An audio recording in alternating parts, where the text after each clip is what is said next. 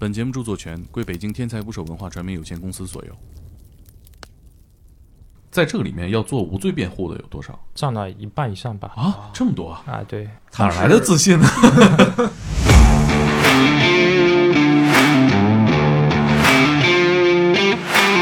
又高级的毒贩越不会吸毒视频课是线上授课那种啊。啊，把冰这个冰糖当成这个冰坨。我们粉丝里可多囚犯了，这不就是绝命毒师吗？对，白老师和粉同学，就是因为这个化学问题给他打了上百吧。甚至有很多夫妻进行贩毒的活动，这个村又变成了孤儿村。唯一逃脱的方法就是让他死嘛。他会有那种自拍的吗？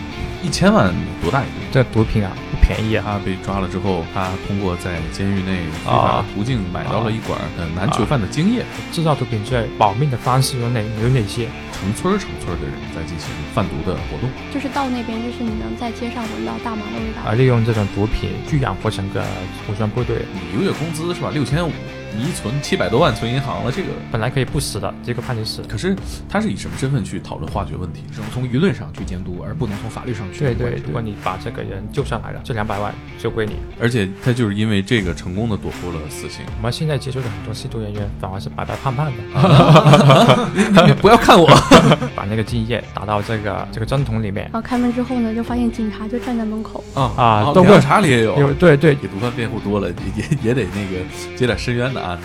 不能够深深的为了金钱灭自己的良心去干这种事情。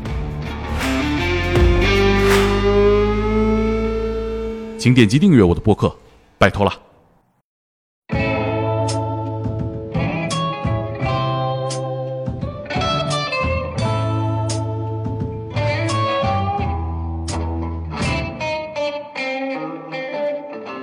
打捞最带劲的职业故事，这里是天才职业，我是猛哥。每期一个充满着勇气的职业故事。今天我们一起来聊天的是来自天才捕手 FM 的克林，大家好，我是克林。还有我们天才捕手计划的编辑鬼鬼。大家好，我是鬼鬼。鬼鬼是一个我们团队里面最不爱说话的人，今天能来录节目，他现在脸已经红了。压力好大。我们的嘉宾呢是鬼鬼的作者。这个选题其实鬼鬼也有一些自己的经历哈，我们一会儿就会可能会提到哈。其实这个事儿离我们每个人都很近。我们今天的要聊的职业是读辩律师，我们欢迎《天才捕手计划》的作者读辩律师何索尔。啊、大家好，天才捕手的小伙伴好，曼哥好啊，我是读辩律师何索尔。哎，读辩律师啊，是不是我们简单来说就是可以理解为为毒贩辩护的律师？啊、对，这个呃不一定是毒贩，毒贩你们的理解就是贩卖毒品的人。嗯，呃，我这个毒辩律师，他凡是跟毒品有关，被指控为毒品犯罪的嫌疑人，我为他们辩护，啊，说白了就是中国的风骚律师，也可以这么理解吧。就是我们熟悉的美剧《绝命毒师》里面的索尔这个角色哈。啊，所以就把自己的名字命名为何索尔，就是这么这么来的。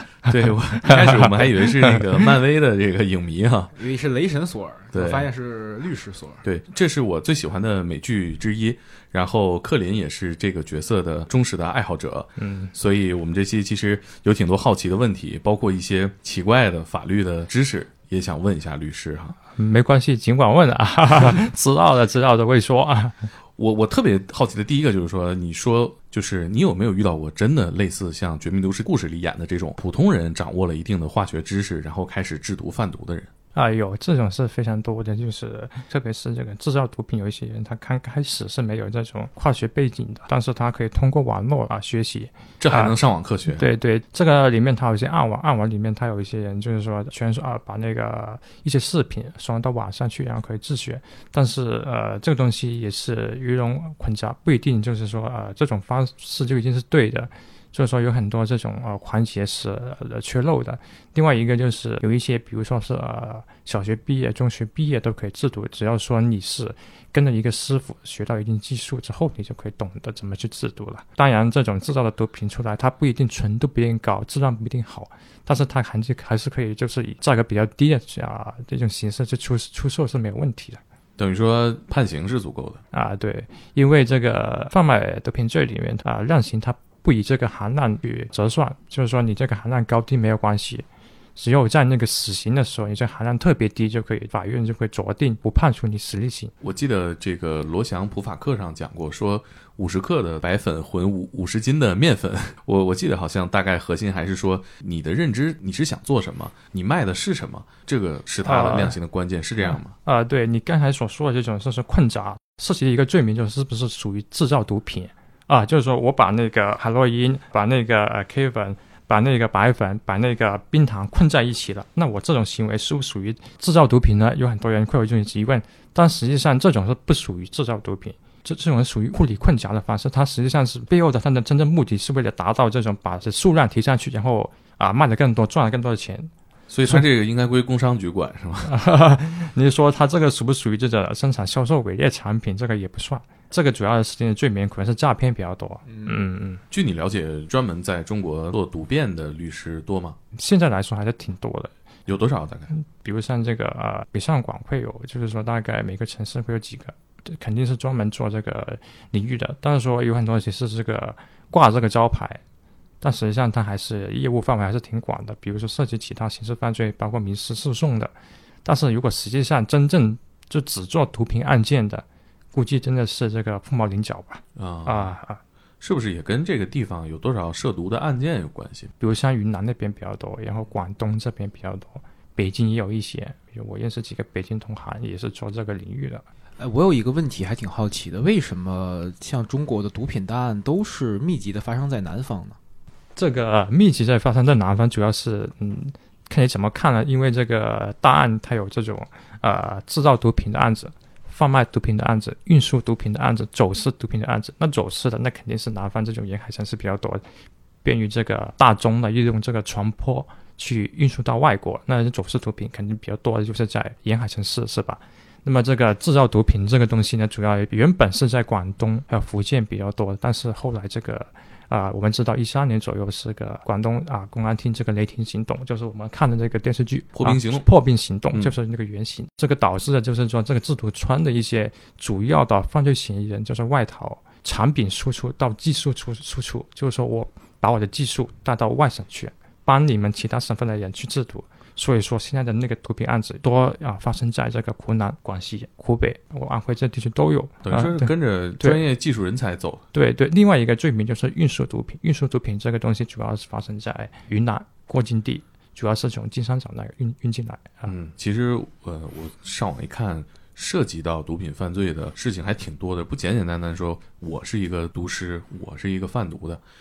比如说，我给一个单位打工，我给他当保洁，那这个单位是制毒的，但是我不知道我犯罪了吗？啊，这种行为肯定是不属于犯罪，因为他那个主客观上一致嘛，就是说你必须认识到你这种帮助别人，就是说你有这种有主观认识，那么啊这样你才有可能构成犯罪。那比如说，我这个电台接广告，我做广告，我给这个克林麻辣烫做广告，但是它麻辣烫是罂粟壳做的，我算犯罪吗？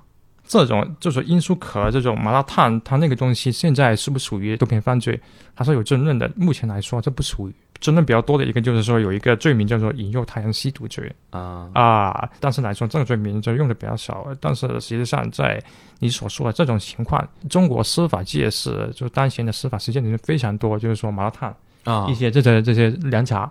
啊，对，就是因为让你让你那喝上瘾了嘛，就是哎回头客嘛在。广东喝过这样的凉茶吗？我喝了没有？但是你是知道有这样的案子发生的，对对，很多。怪不得凉茶好喝呢。那这个会根据你做麻辣烫里面加多少罂粟壳来判断吗？这这个这个主要罪名是涉嫌就生产销售伪劣产品，还是工商 对食品、啊、食品安全卫生监督？啊。对对，这个生产销售这个有毒有害食品这个东西、啊，哎，这个毒变的案子和其他案子最大的不同是什么？最大的不同就是说他那个压力非常大，因为他那个你像说的，就是五十克以上就有可能被判处十五年以下无期徒刑、死刑这种。这种情况，所以说的话，他的量刑是非常高的。对对对，所以对对一个律师来说，接到一个案子，基本上很多案子都会涉及到死刑。嗯，所以家属给你的这个期望是非常高。另外一个就是毒辩律师，他有一个社会争议的地方，就是说他专门为这些啊涉毒人员辩护，然后社会公众对这些啊吸毒的人员也好、毒贩子也好、制毒的人员也好，都是深恶痛绝的你。们是一伙儿。对对，所以说觉得你这个毒辩律师就专门为这些坏人辩护，把他那个有罪的搞成了无罪，是吧？嗯应该死的你把他搞成不死，这种你这肯定是把啊，肯定会把我也恨上。你说家属对你有很多的期待和要求，他们会跟其他的家属表现的不一样吗？最主要是这个毒品犯罪嫌疑人的家属和其他那个刑事案件的家属不一样，就是说，主要是跟这个涉毒人员的那个家庭背景有点关系。毒枭世家，呃，对对，有一些就是说他那个可能作为很多就是这个家庭啊、背景不怎么好的，有一些是这个文化程度不怎么高，就是对你的律师有很高的要求的。什么样的？比如说他那个呃，只有一个案子，他要你保证这个结果，保证这个不杀头的结果。那但实际上我们是没办法保证这这种东西，所以我很多东西就要去跟他那个普及一下法律常识。嗯就要求你必胜是吧？对，必胜还会用杀头这个词儿吗？现在是注射死刑嘛，就是说我们就是说呃，通俗理解就是杀头吧。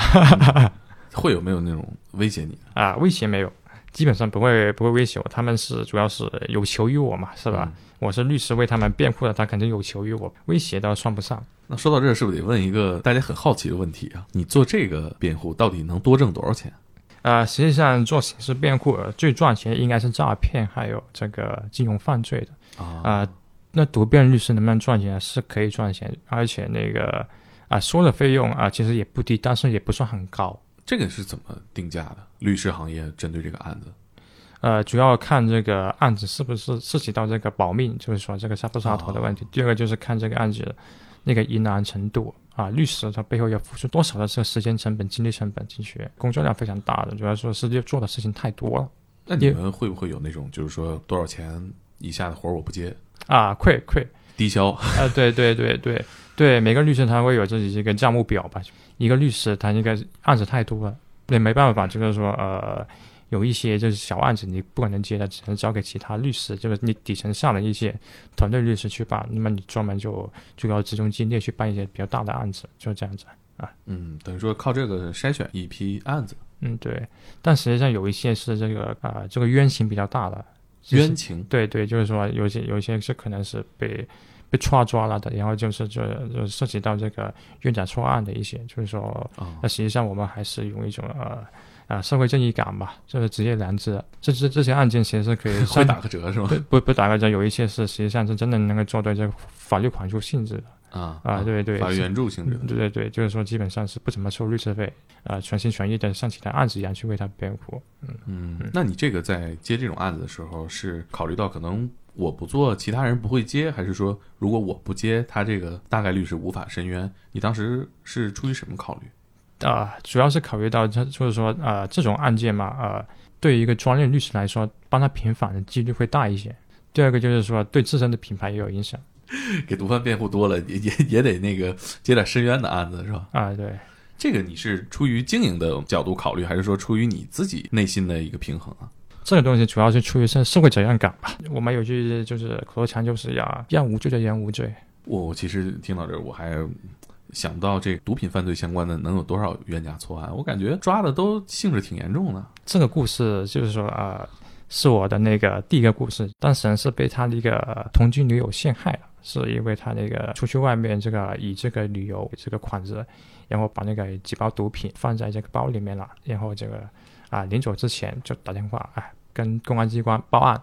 啊，说这个她的男友啊，准备要运输毒品回去啊销售了啊，啊刚好来给抓了。这是女友为什么要这么做？因为他女友跟他有这种呃情感上的纠纷，那也不能，这太狠了。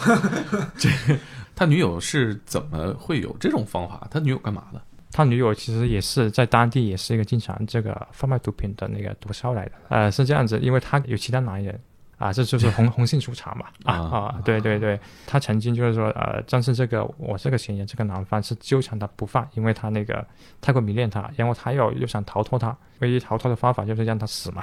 啊，啊，哈哈哈我去太残暴了！这，我觉得他们家的事儿大了去了。是谁找到你？是男的找到了你他哥哥啊？啊，他哥哥找到了我。那他给你讲这些的时候，你是直接就相信了吗？你有没有怀疑过，说他就是一个运毒的？啊，对，这肯定有怀疑的，因为律师他要看证据的，那法律人嘛，就是说要看啊，不能够单凭这个啊行人的口供，也不能够单凭他那个家属是怎么说你就怎么信。那我们还是看要看这个卷宗啊，去了解那情况，啊，平衡整个案件的证据，才能做出一个决定，甚至一个判断吧。可是你讲完，我们听下来觉得这事儿可以做的毫无踪迹，就我就放在克林口袋里，我也没有什么实质的对话什么的。第一反应是需要哪些证据？比较简单，这个东西怎么说呢？就是说你啊，你要证明你这个不知情是被人这个诬告陷害的，是被人这个在这种不知情的情况下被人这个贩毒品的，主要是看你这有没有吸毒啊，有没有这个犯罪前科，这主要证明你对毒品的认知能力啊，啊是你普通人的认知能力，还是一个异于常人的认知能力？第二点是看指纹，这个是物证。你是被别人就是误放到你的包里面去了，那你肯定是没有沾这个东西的。这个毒品的外包装上，你肯定是没有你指纹的，也没有你其他的这种唾液、毛发这种啊生物物证都没有的啊。嗯第三点主要是这个，因为这个毒品啊不便宜啊，那你肯定要有转账啊，嗯你肯定要要有独资啊，就是说你没收钱那你有没有收钱啊？这个钱的问题你要解决啊。那么第四个就是你你要有通话有通讯记录啊啊啊，谁跟你接头的？你跟谁接头？什么时候接头的？在哪里接头？怎么交易的？就是还是你查不出来你们有实质的这个行为，对吧呃，？对对对。可是你证明他没有这些行为，要怎么证明啊？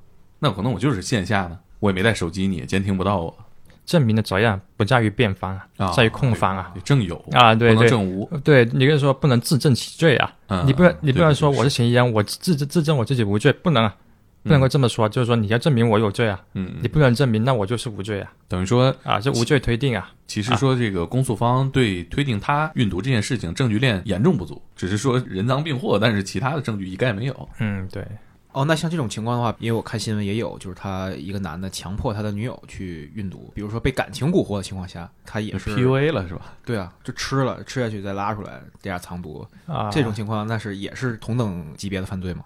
量刑幅度上不一样，这个胁迫犯嘛，法院会啊酌定的再从轻处罚、减轻处罚。但是实际上这个东西背后涉及到一个法律原理，就是这个啊紧急避险的问题。这之前我已经说过的一个问题，之前我就写了非常多的文章关于运输毒品的逻辑，就是说被人强迫了去运输毒品啊，利用这种人体运毒的这种形式，是不是属于就是为了保存自己的生命而损害到国家对毒品啊的管制？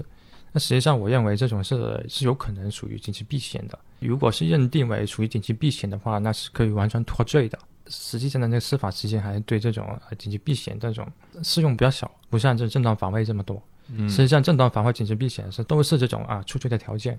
嗯，说到运毒这一块儿，还看过好多新闻啊。有一个是最让我震惊的，就是越南的女毒枭，她被抓了之后，她通过在监狱内非法的途径买到了一管、呃男囚犯的精液，啊，这个我知道，这个是 完成了自我怀孕。啊，这个这个我知道啊，这个案件怎么说呢？它其实也受一定的这个影视作品的影响。二零零啊一年的时候，还是二零年的时候，有部电视剧叫做《黑冰》，王志文和这个贾静雯演的。嗯，演技炸裂。对对，然后里面有一个情节就是这种啊，里面那个主要团伙女毒枭啊，也是利用这种这种方式，那个逃避的死刑。那么这你刚才说这个案件是越南一个真实案件，它它是之前这个是越南境内最大的这个运输毒品案，它企图从越南运输到啊中国，那么被截获了。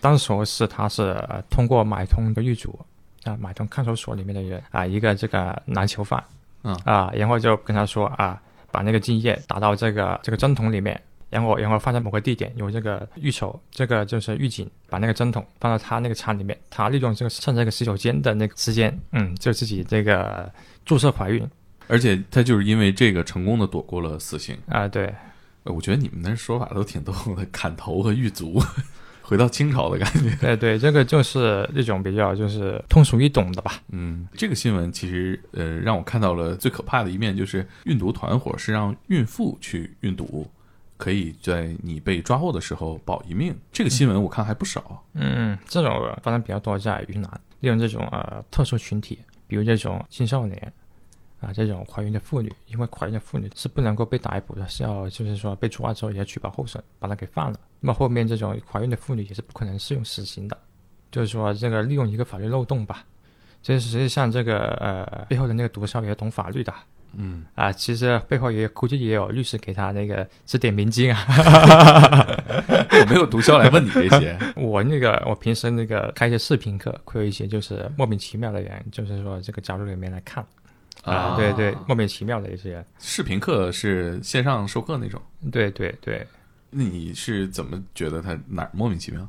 第一个是他那个呃名称，第二个是他那个提出的一个问题啊。知道这个东西的那个很肯定是这个有毒品背景的人才可能知道的，啊，呃，一般人是不可能知道的。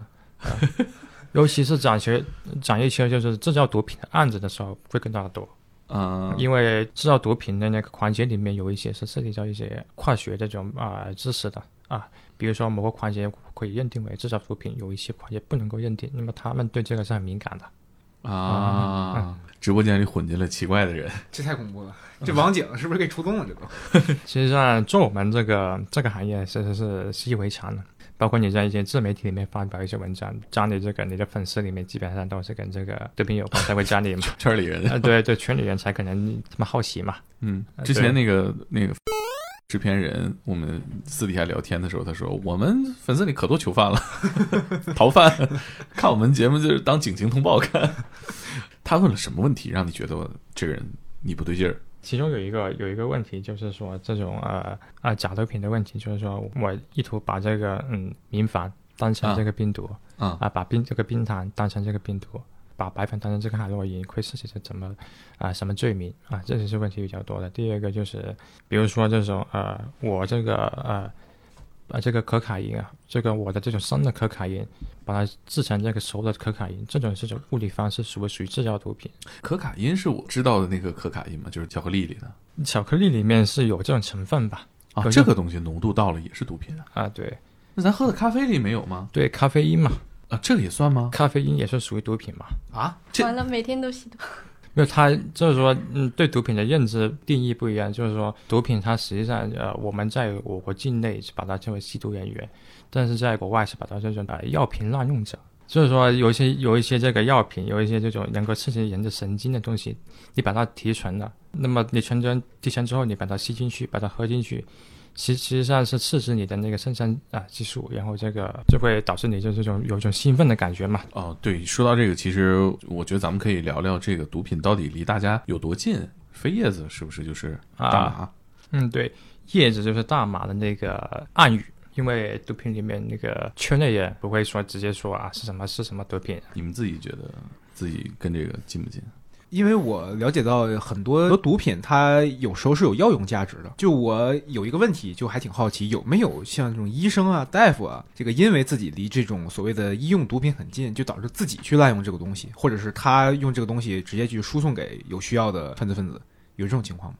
会有会有有一些就是说那个吸毒人员他没有这种呃呃购买这种毒品的渠道，有可能就会上这个医院啊这个药店里面，嗯，去作为一个获取毒品的渠道吧。哦，那他们在药店能买到的那都是什么呀？我我小时候见过买这种止痛药、咳嗽药，是这些吗？因为呃，怎么说呢？有一种就是以前有一些这个这个小药片，感冒药、啊，止痛药，曲马多什么这种？对对对，有一些它是有这种麻黄碱、麻黄素成分的，嗯这种东西是可以作为这个制造病毒的原料的啊啊。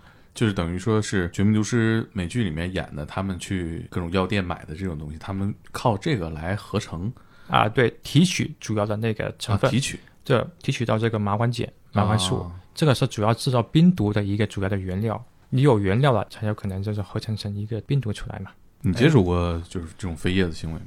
我没接触过，但是我经常在网上看新闻，有一些沉迷摇滚乐的青年好像以此为荣吧，经常。这是为什么呢？就是为什么那个在大家的文化认知里会觉得抽大麻是一个很潮流、很前卫的一些行为呢？呃，有些人认为就是说这种大麻它对人的这种呃危害性没这么强，类似于抽烟。那嗯这个烟到一定程度上也可以把它认为是毒品啊。哎，可是呃，据我了解，大麻的成瘾性和致幻性都是低于香烟的。可是它为什么会被定义为毒品，而香烟是一个正常贩售的一种商品呢？啊、第一个就是说你所说的这种大麻，它实际上就是对人的这种危害性是不是真的就是呃低于香烟呢？这个不一定啊，不能够这么说。第二点就是说这个跟一个国家的这种文化有有关系。嗯啊嗯，而且我觉得可能在吸食大麻的时候，每个人的反应，它跟抽烟还是有很大差别。呃，对，因为啊、在那个暗语里面啊、这个其实这个大麻叫做飞行员嘛，就是啊种植大麻叫做农夫嘛，哦，然后那个出售大麻叫做机长嘛。为什么叫做飞行中？国机场对，为什么叫做飞行员？因为就啊出了这个这个大马之后，有种飞行的感觉嘛。与、啊哦所以它的置换性还是很强的。对对很强的，就是鬼鬼可以跟我们分享一下啊，对啊，不不不是，跟跟我没什么关系。就是你嗯给我们讲讲你见到的吧，对对，真的是我见到的。详细不要极力否认。对，你是在以前在美国念书是吧？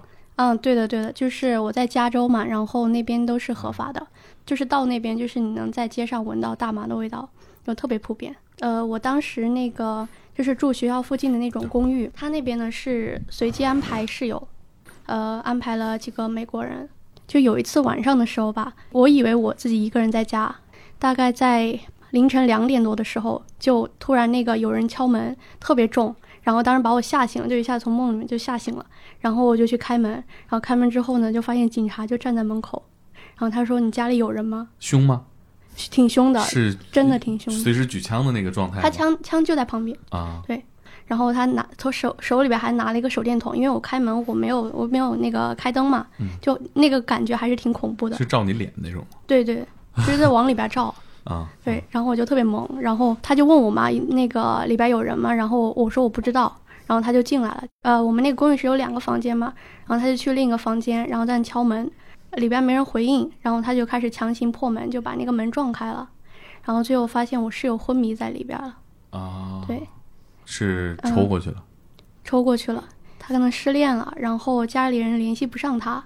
我不知道为什么，就是家里人联系不上，然后就可能知道他有有危险了，就是可能知道他自己有那个抽大麻的习惯。嗯，怕抽过去是吧？对对对，嗯，就其实他们默认这个事儿具有相当的危险性的。就是家里人其实都知道，比较担心吧，就可能知道那那个女儿容易抽过去或者啥的。你后来和他交流过这事儿吗？我没有，我跟那个室友交流比较少，就是一个黑姐姐，然后她唱 rap 的。有一种合情合理的感觉，不知道为什么。对对，这种这种就是抽过去的，就是说，呃，行话也就是倒计。黑话好多，还有什么对黑话？呃，比如说就是说，呃，刚刚他说到就是这种大麻，现在大麻在很多外国里面，在美国最近啊，去年不是美国啊多州啊出台了一个法案，就是把这个大麻把一些毒品合法化。非法持有一些毒品是不算认为这个毒品犯罪的，就是说不需要呃承担这个刑事责任，反而转而是是罚款。啊，但说是引起了这个啊、舆论的那个争论。美国它那个是借鉴了这个呃葡萄牙那边的做法，因为葡萄牙里面在二千年左右就已经把那个毒品合法化了。但实际上有很多人会争议，为什么要要这么这么前卫，要把毒品合法化呢？因为它一个国家的认知跟我们普通人的认知不一样的，因为它那个合法化之后，确实能够把那个吸毒人员反而减少了。哦，哦，那个患有艾滋病的人反而减少了。所以说的话，这个这个东西是很奇妙的，就是国家的治理方式跟我们的普通人的治理方式不一样。比如说这个荷兰那边，荷兰那边也是把那个部分毒品合法化了，那就是说荷兰还把嫖个嫖娼合法化，这个也是知道的是吧？那个对对，我们不会理解为什么要把嫖娼合法化呢？为什么要把毒品合法化呢？呃，实际上大麻合法化首当其冲对我们国人的影响应该是这个在外留学的留学生比较多，嗯第二个就是去外面旅游的游客比较多。啊，所以说很容易会受到这种文化的影响啊渗透。但这个在中国是肯定是犯法。对对对，那像我看到有些明星，他们曾经在国外的呃那个期间有过这种吸食大麻的行为，那他们回到国内之后，还会因此而受到那个惩罚吗？不会。所以只能从舆论上去监督，而不能从法律上去对对。对对对，如果说是他前之前有个行为，但是在国内里面没有没有继续吸食的话，那就不能够我们去追究他的刑事责任了，哦，因为双重犯罪原则嘛。你在你在国外，那不属于犯罪嘛？嗯，主要是也没有证据，也没法提起公诉啊，啊是这样。对对，他们不有那种自拍的吗？但是他要是不认，你好像也没法说这个是对证据。啊？对，你你说这个自拍，你不能说这个拍的那个东西就是大麻，就是毒品啊。嗯，他只能说是影响较为恶劣。所以还是能看到这个咱们中国对这方面的管制还是相当严格的，包括对对青少年的教育，对这方面还是相对于西方国家来讲要要强很多。对对，我国对这个毒品犯罪是严厉打击。中国对这个毒品的这个打击程度，在世界范围内也属于是比较严的了。对对，那，最严的应该是新加坡啊新加坡是新加坡好像方方面面都比较严。啊，新加坡特别严啊，嗯，在我国也是非常严。我看这个，你说大家呃经常会在这个 KTV 里面听到那首歌，说拒绝黄赌毒嘛，啊，但是黄和赌和毒的量刑恐怕还要差很多，毒是量刑是极为严格的。在 KTV 里面，就是呃，吸食毒品最多的，比较就是这拥有他人吸毒罪了。比方说这种 KTV 里面的一些呃老板，他也会牵扯到犯罪的啊，啊。对容留他人吸毒。对对，嗯，哎，你接触到的这些案子里面，真正的毒枭，你给他做辩护多，还是说有很多确实是被冤枉的？这两种情况哪个比较多？都有。前面那种肯定比较多，真正实施毒品犯罪行为的比较多。在这个里面要做无罪辩护的有多少啊，要做无罪辩护也是占占了一半以上吧。啊？这么多啊？啊，对哪来的自信呢？啊，这个做到的？这个是做无罪辩护，它是一种诉讼策略吧，一定程度上要施加一些压力的。嗯，嗯给办案机关施加一啊施加一些压力，从而达到一种呃我们所说的律师里面的里面的那个术语，就是说这种要啊、尽可能通过这种啊、无罪辩护去达到一种量刑幅度的降低，啊这种保上命来。就是取法乎上是吧？对，就就这种形式就是一种诉讼策略、诉讼方式。检察官是不是烦死你们了？那个经常对我们也是很大意见啊。就知道你们这些策略就是折腾人玩的。那那也不是说这个就是没有什么证据，然后就是说做无罪辩护也要看案件的那个主要证据啊。嗯证据有没有漏洞啊，有没有缺漏啊，证据体系完不完整啊，这些东西都要去考虑的。也不是说每个案件都适合做无罪辩护的。嗯，那有没有接到过那种非常就是你一听这也想无罪，怎么可能呢？有没有遇到过这种最奇葩的案件？呃，有很多家属或者是这个被追诉人，就是这种当事人，有些是要求强烈要求你这个律师啊、做无罪辩护，就是说我就不认罪，尽管说呀有其他很多证据去证明了啊确实是犯干了这种事情的，但他就不认，就要求你这个律师去呃坚持为他做无罪辩护。那这么在这种案子当中，就是说，第一个你要跟他说明白嘛，我们这个呃做无罪辩护对你不一定要好。啊啊，你认罪了，法官会觉得你这个认罪态度比较好，反而会反而会对你重新处罚。你会怎么跟这些家属说？你甭折腾了，你凉透了。对，当时我就就是说，呃，跟他那个主要分析嘛，从全案的证据里面去分析嘛，有些是可以证明你是无罪的，你要跟他说明白、说清楚。可能会那个法官觉得你这个不认罪，态度恶劣，本来可以不死的，结果判你死，那有可能你要承受这样的后果。所以说，他一般程度上也会听我们律师的专业意见。哎我想问一个敏感一点的，就是说你有没有真的给这些贩毒的人做到了无罪辩护？这种嘛，啊、可以多多了去了，是吧？呃，是不不不太方便讲吗？啊、这种是确实有，但是最后确实也是无罪的你是通过什么方法做到的？证据这个层面？啊。对，律师就讲究证据嘛，律师他是一个说故事的人，哎，这个我还哎哎是这样子的 哎同行哎是这样子的，他那个呃不只是律师说故事，公安机关他也会说故事，哦，检察官他也会说故事，只是不同的人他有不同的故事版本。现场是个罗生门是吧？三个人说三个故事。对他那个故事就是说呃你要构造这个故事，他需要有证据的。嗯但是我们作为一个法律人，就是我们不是这个案件的啊、亲身经历人，我们是不可能知道背后的真实的那个呃事情真相是怎么样，只是知道一个法律事实。这个法律事实就是通过证据去印证去得出来的。所以说，你所认知这个事实不一定就是真相。但你主观的判断和你工作当中需要你构建的故事有过相差很多的时候吗？有有，你要给他做无罪辩护的时候，就实际上你就推翻了公诉方所有的认定。另外，你要去搭建一个故事，搭建一个可以认定你这个当事人无罪的故事。但这个东西你就是良知上有没有挣对扎？对对对，你肯定要认知上肯定会有冲突的。就比方说，你知道他啊，确实这个人是干这个事情，是罪大恶极，是该死的。但实际上，从你这个律师的那个职业道德来说，你这个职业良知也是推动着你要去这么去做的。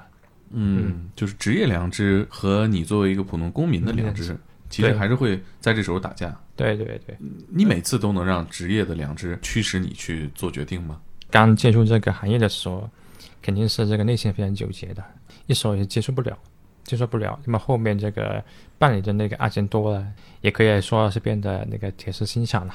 嗯啊，你见过这些毒枭，可以给我们形容一下你眼里的毒枭是什么样的吗？呃，其实真正的大毒枭跟普通人没什么区别，哦，不是说你电视里面那种就是凶残恶杀的那种，就是拿枪拿刀就是有有一个小部队，然后装备都不错对真正大毒枭，他实际上是最后是出钱的人，金主，啊。对资本家跟我们常见的那种资本家没什么区别。他们自己吸毒吗？越高级的毒贩越不会吸毒，反而是那种底层的那种以贩养吸的，就是通过这种贩卖毒品去扩大钱财，去供养自己吸食毒品的这种人，比较低层的那种，反而会有这种吸食毒品这种恶习，反而嗯高级的人他不会的，这只只会出钱，他那个他的目的就是为了赚钱嘛，搞毒品犯罪就是为了暴利嘛，就是为了牟利嗯，啊、像我们看到的影视里面，包括一些真实的案子里面，其实边境上在制毒贩毒上还是很残暴的。这些残暴的部分，你的这个工作范畴内会接触到吗？呃，就是说呃，你可能是看影视作品里面就金三角那些是吧？啊，啊、利用这种这种啊、军队嗯啊、利用这种毒品去养活整个武装部队。嗯，那像在国内是没有的，在国外可能是比较多金三角，但国内里面倒是没有。在国内里面真正的有枪啊、有这个枪支弹药的毒贩是很少的哦，啊。对，这个是现在变少了，还是说之前那些影视里渲染的都有很大的虚构成分？呃，这个是官方的那种呃呃需要这么一个是去去宣传嘛，就是让大家觉得这个毒品犯罪是应该是让我们深恶痛绝的一个事情。嗯，但实际上，真正的就是拥有这种非常暴力的，然后就是有枪支弹药的这种是真的是比较少，就绝小绝小绝小数一部分的。我其实也感觉这些年的宣传，其实跟我小的时候看到的关于吸毒贩毒的宣传还是有一定改变的。对，其实更多的是现在是你抓到了哪些人，对他们进行了法律上的惩治，以这个角度宣传更多一些。你看小的时候，咱俩可能年龄差不多啊，这都是那种就是吸了毒的人就浑身烂疮，然后苦不堪言，然后贩毒的人都是那种凶神恶煞。啊，对，以前那个呃，二零年左右，就是之前的，可能是这个对对吸食海洛因的那种这白粉吧，呃，这种就是吸毒人员的那种形象的这个描绘，就是这个非常非常瘦骨嶙峋的，然后然后非常憔悴的。嗯，但是实际上，现在吸食毒品的人不像以前那样子了，因为这个毒品种类很多。啊，啊这个是对，第二个是这个呃，我我们现在接触的很多吸毒人员反而是白白胖胖的。嗯 不要看我。呃，这个这个改变是为什么呢？第一个是一个、呃、官方有些误导，宣传有些误导；第二个是这个呃，是这种新型毒品，但是确实是从我们的视角上能看到，其实跟我们以前看到的都不一样了哈。嗯，那是不是对公安机关来说也更难抓了？这些人现在那个主要是这个科学水平进步了，科技可以应用到这个公安的破案当中，反而是呃更好抓了，不是更难抓了。继续刚才我们那个话题哈，就是你刚才说到，其实我们现在真实的这些贩毒的人，他可能不像我们影视剧里以前演的那么残暴、那么凶残。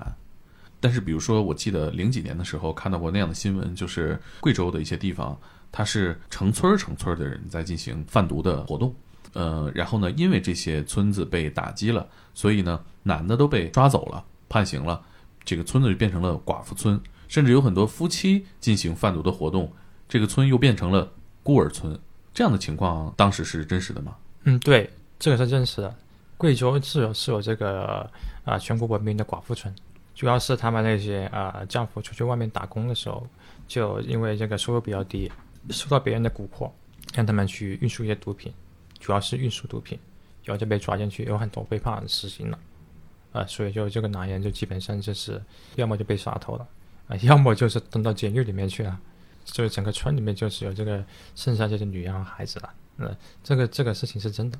刚刚正好想到说，就是我们昨天聊天的时候聊到有大学教授，然后学生制度这样的情况。对对，之前一个办理过这样的一个两个案件，这对师生是是什么专业这个不是一对师生，就是说这个他们学就是化工，学啊？化还真是学化工这不。就是绝命毒师吗？对，老师带着学生，白老师和粉同学，就是说利用专业能力吧。第一个是为这个毒枭当这个制毒师傅，啊啊，第二个是自己在家里面制毒这都对得上啊！这跟《绝命毒师》剧情一模一样啊！啊，对，因为这个艺术来自生活嘛，看来这种就是掌握了一定的化学能力的人，在接触毒品还是一个全世界范围内广为发生的一个情况。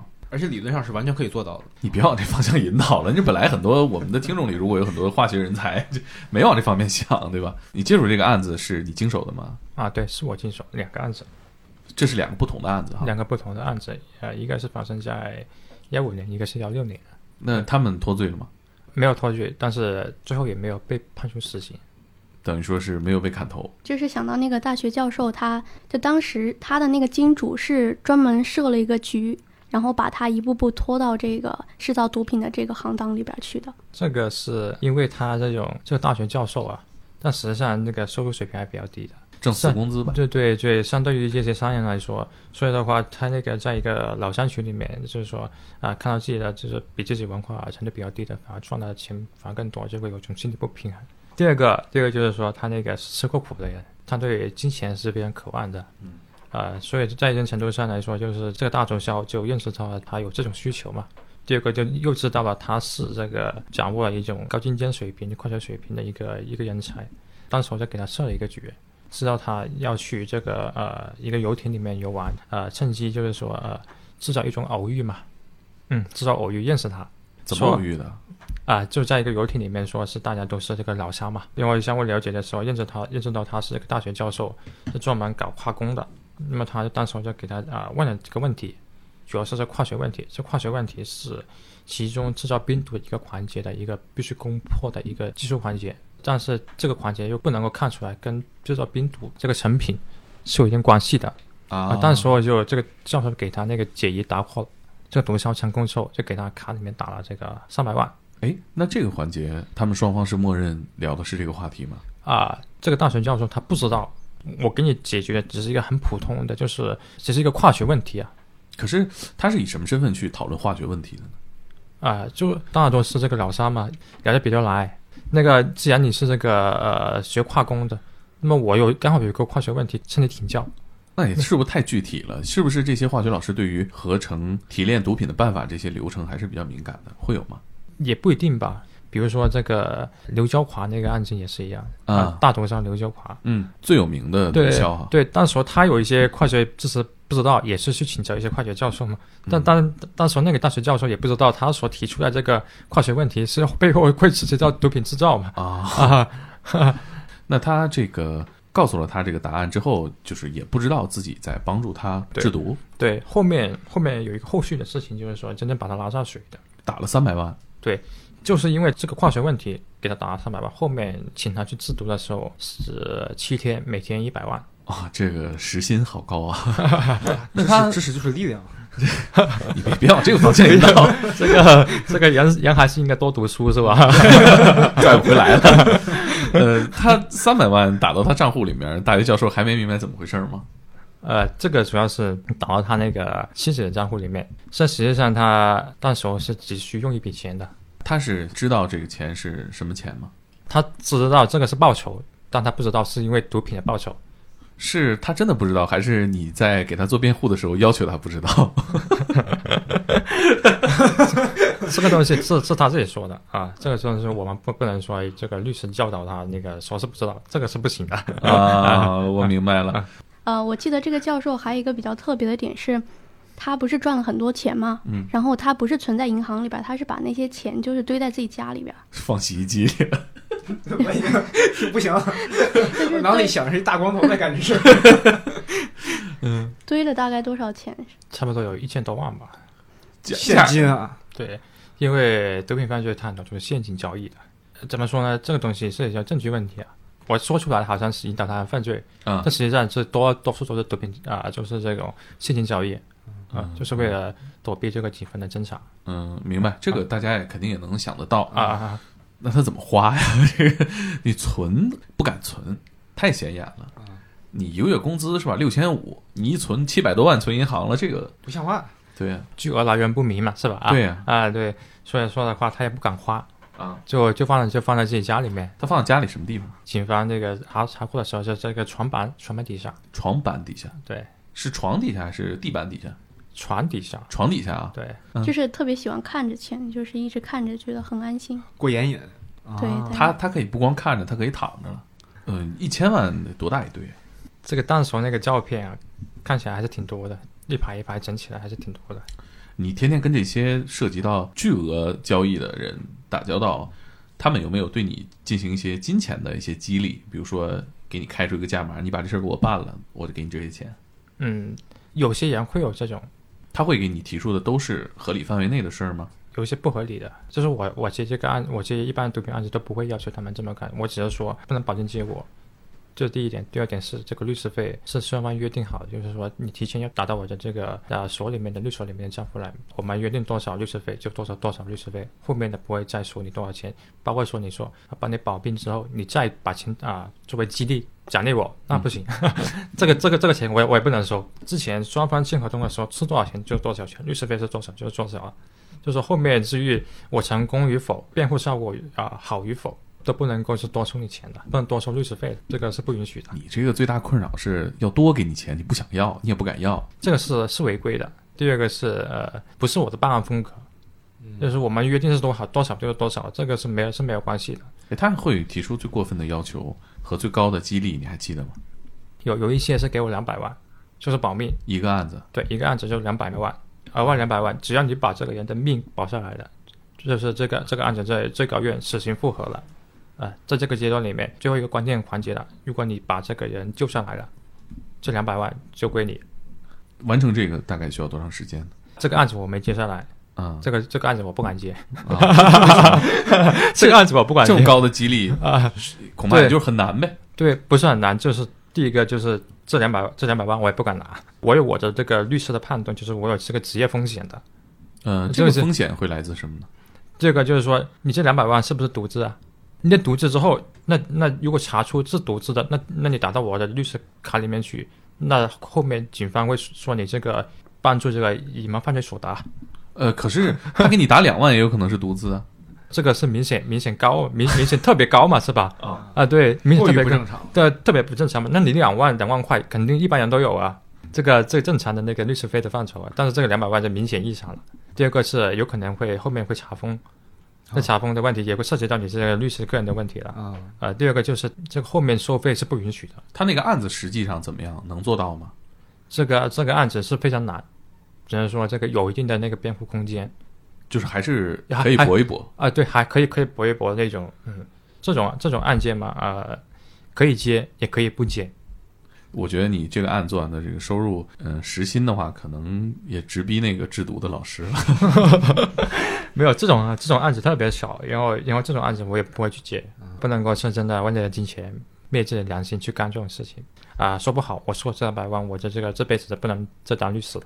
我觉得从职业安全的考虑上来讲啊，都可以理解。嗯你刚刚提到说这个昧着良心的这个问题啊，那这个昧着良心对你们来说，可能这个职业比别人要有更多的接触到考验良心的机会啊，对，我们就是依照法律进行辩护嘛。啊！你这个回答太棒了，我。啊，对对，其实说刑事辩护律师都是这样子，可能是公众认为就是刑事案件的律师都是这种为快人辩护的，但实际上他需要有有一个衡量，控方和辩方他需要一个衡量，就是如果你没有辩方的那个插手这个案件的话，那个控方的力量就太过强大了，就很容易会这种权力的滥用，就很容易会导致这种错斩冤案的出现。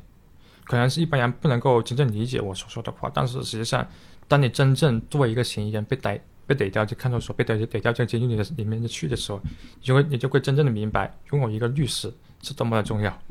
嗯嗯，我明白。其实你刚刚提到这个制衡这个控辩双方的能力哈，啊，对，在你做的这些呃无罪辩护里面，你接触到的这些人，你们存不存在互相有一个喜好上的偏差？当事人对我的这种认同感还是蛮强的。比如说我就是很多案子就是之前有个律师接手的，后面这个家属再进行委托，就把之前那个律师给解解雇掉了。那么后面我再进行委托的时候，再去见那个这个当事人的时候，到时候是你给他交代你的这个专业背景的时候，一般来说他还是比较信任你的。那检察官和法官对你的态度呢？呃，有一些是这个对我是这个很反感的，怎么反感的？你感受到的？最主要是在在法庭里面，就是这种控辩双方比较激烈，有一些是我这个是当场指出了他们一些这个不足，啊、所以说有一些话里面就是说呃对他们的冲击也比较大吧。你等于说你找到了他们证据链上的漏洞，对对对推翻了他们辛苦的工作，对对，因为那烦你很正常。对对，因为我之前也是也当呃检察官的，哦，更招人烦。对，叛现在变叛变革命，对现在反而是制作律师啊作为一个对手出现了，这个东西其实是不同的立场嘛。你可以给我们讲讲你是怎么转变的这个工作的吗？因为钱吗？啊，不应该说是为了钱。离开这个检察院是一个，也是一件就是很偶然的事情。我其实是呃是挺怀念在检察院的日子的。啊，当时我是带我的室友叫做刘叔。这个案子在之前一个故事里面出现过，消失的尸体。当时我带教的师傅就是刘叔，他对我特别好，对我帮助特别大，特别是在法律方面的帮助。呃，这实际上我是挺怀念他的。那么我离开啊检察院之后，后面去做律师的时候，接触的也是毒品案子，所以就为什么要选择做毒品律师呢？就是说跟嗯我们这个节目有点关系，就是刺激带劲，合上了。对对，刺激带劲，因为他这个有罪和无罪，包括这种呃辩护压力，那对律师来说，他的那个要求是非常高的，能够非常体现一个律师真正的水平。所以我觉得这个东西是挺有挑战的。因为我也可以经常接触一些，就是你所说的这种大毒枭、毒贩子，所以说他们他们的故事也非常精彩，所以也也也带劲。嗯，就你最开始做选择的时候，钱的影响大不大？刚开始的时候，实际上呃有一些就是做这种诈骗的，啊，金融犯罪的，包括这种非法集资的、传销的，嗯，这这种其实是对一个律师来说，他的那个提出的律师费会更高。但实际上，我做这个读辩律师压力大，但实际上收的钱没这么多。嗯，但是那其实说我为什么还继续做这个职业？为什么不转行做其他？比如说做专门做诈骗呢？专门做金融犯罪呢？实际上还是有这个啊自己的职业追求在里面。嗯，就是想挑难度大的。对对。那你做这个刚开始做这个读辩的时候，有没有一些直观的反对的声音？有啊，这个家里面是非常反对的。呃，你是怎么跟他们解释你的工作的呢？他们怎么知道你专门做读辩的？电视上知道的。呃，对于这个东西，因为我在那个新闻媒体里面，包括在这个网络里面，都发表过一些文章。都只要搜索我的名字，他们都可以看得出来。这第二个是这个家家里面，你回家过年的时候，嗯，包括你这个相亲的时候，对方就会问你，你是做什么职业的，是吧？那我觉得你 说到律师这个层面，可能也能交差了。因为很多人可能不理解，你就律师要做某个专门的案类。当时我是说是做啊刑事辩护律师嘛，他们说就是说我看了你的那个加你的那个微信好友，看里面都是毒品，你怎么解释？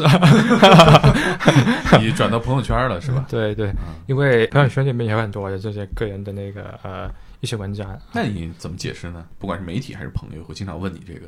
当时我的解释也是呃非常简单的吧，就是读辩律师跟其他那个呃刑事律师其实没什么太大的区别，都是为这个呃嫌疑人辩护，只不过他那个涉及的领域不一样而已。不仅仅说就是涉及毒品犯罪的人就一定是罪大恶极，就应该被判处死刑。作为一个律师，还是应该是呃依法辩护的，他们也能理解吧，一般人也能理解吧。那在你们律师圈子里面存不存在鄙视链？每个人的那个业务。啊，包括每个人这个领域不一样，能够做到顶尖水平，就应该值得受到尊重的。那这个顶尖指的是什么维度的顶尖？啊，你在某个领域里面是圈内人，认为你是这个是某个领域的专家了。啊，对，啊，包括这个家属啊，也认为你是这个领域里面的这个高手啊。所以说，就是不管你是做呃民事案件也好，知识产权的那个案子也好，还是这个刑事辩护的案子也好，实际上都值得我们去尊重。哎，那我有一个问题啊，像像说让那个圈内人认可，或者是让家属那个遇到问题的时候，第一个反应是想到你。那我挺好奇，比如说我有一个亲戚遇到这个问题，我在不知道有这种呃读辩律师的情况下，那我怎么找到最合适的人？就或者说我怎么找到你呢？啊，这个东西是是一个背后就是一个法律营销的问题了 啊。对，一般来说，嗯，在中国国情里面还是熟人圈子比较多，口口相传，不是口口相传，他主要是找。啊，比如说你现在遇到一个你家属因为犯罪被抓到那个看守所里面去，你肯定说肯定想我身边有哪些律师，他不会去想啊这个律师是做什么领域的啊？对对，所以说的话，实际上就是真正的认识到这个要去找这个读辩律师的很少的哦。第二个是啊，如果真正去找，他要去这个把网络上里面搜索，比如说你是这个贩卖毒品罪啊啊律师这个关键词嘛。啊，对，如果你在这个网网站里面，就是说你发表比较多的这个文章，经常在网络上发表一些言论的话，那你肯定是可以找到你，因为你这个水平还可以，这个教授就会找到你的。嗯，你有朋友还在做检察官什么的吗？啊，对对，有朋友。会，你们会以朋友的身份交流一些工作吗？比如说，我经常发表一些文章，就发到朋友圈里面，他们也看到，啊，他们觉得就是说你这个啊问题可能是没有解释的很清楚，或者是有一些文章他会觉得你这个你这个文章写的太好了，然后就就可以相互交流一下。那这个经常会有这种，就是法律人之间一种相互交流。有没有跟你这个提出很大反对意见的？包括对你做的这个事情，有有有，我认识很多就是公安的一些朋友，比如说我是写一篇文章是这个关于某个罪名，包括这制造毒品罪保命的方式有哪有哪些，那么他们就就很反感了。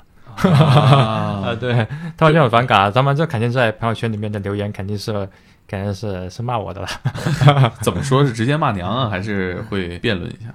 骂娘倒是不会，他他们主要说是你会对这个我们的这个侦查工作啊是会带来一些这困难，可能是真正啊啊一些毒贩子看你这文章之后就懂得怎么去逃避了，那你给我公安带来工作就就很麻烦了，所以说你不能这么去做啊，你是中国朋友圈里毒贩最多的人吗？也不知道别人有没有 有没有这种就是说这种呃认识毒贩特别多的，也有一些是，比如像云南那边有一些啊律师啊，就是、那会可能会涉及的案子的案件量更大。对对。那你私底下这些人可能脱罪了之后，因为确实可能在法律这个层面上无法给他定罪，那不管是你做还是别人做，这件事情结束了，他出来了，继续从事自己的工作，或者是犯罪也好，不犯罪也好，你还会很交朋友吗？啊，不会结束一个案子之后，基本上不会有交流。他请你吃个饭，这个很正常吧？这个我一般都拒绝了。吃饭也不行。对对，除非就是说在在，除非在这个办理案件当中，就是说跟这个家属有一些必要的这个沟通一些就是法律问题，倒是可以吃个饭。但是案子办结之后了啊，这个基本上跟家属也是很少往来，基本上不来。啊，他们不会去找你，他们会去找我，但是我一般都拒绝。他们会安排吃饭的地方，跟我们正常吃个工作餐不一样吗？也主要也是在一些普通的这个饭店里面，对对。从这个工作之外，你跟他们交朋友这事儿不可以吗？我们认为就是一个律师，就是这个在业务上也对他们这个呃提供法律上的帮助，就是说呃私底下你们能成为朋友，我觉得是一个这个呃另外一种生活方式，不属于这种嗯工作范畴里面了，是吧？所以这个工作工作和生活还是要分开。嗯啊我们看那个《绝命毒师》里面，索尔其实是帮这个老白做了很多法律服务以外的帮助，他其实也是收费的服务。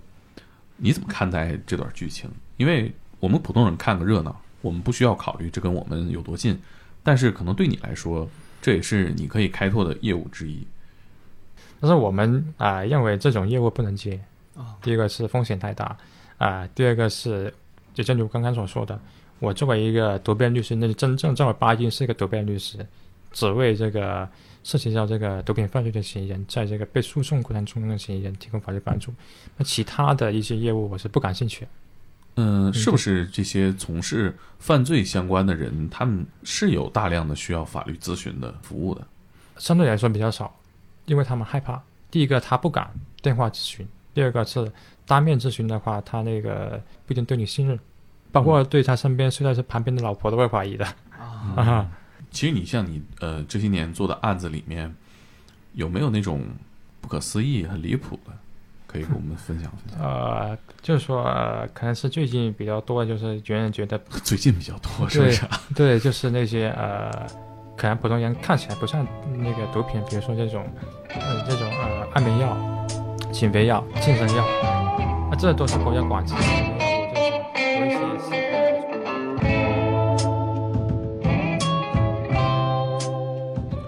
以上就是本期的天才职业。何索尔的故事已经有两篇在“天才不手计划”公众号发布了，搜索“何索尔”就可以阅读。下周五，我们天才职业将发布《读辩律师》的下集。何索尔曾经为一个误入歧途的运毒者辩护，他吞下了三十个安全套，每个安全套里有十克的毒品。四十八小时内，如果不排出体外，安全套就会被腐蚀破裂，人就会因此而死亡。而这个运毒者中途决定放弃任务去自首，这个时候，他感觉到安全套好像破了。下周五晚二十二点，天才职业准时更新。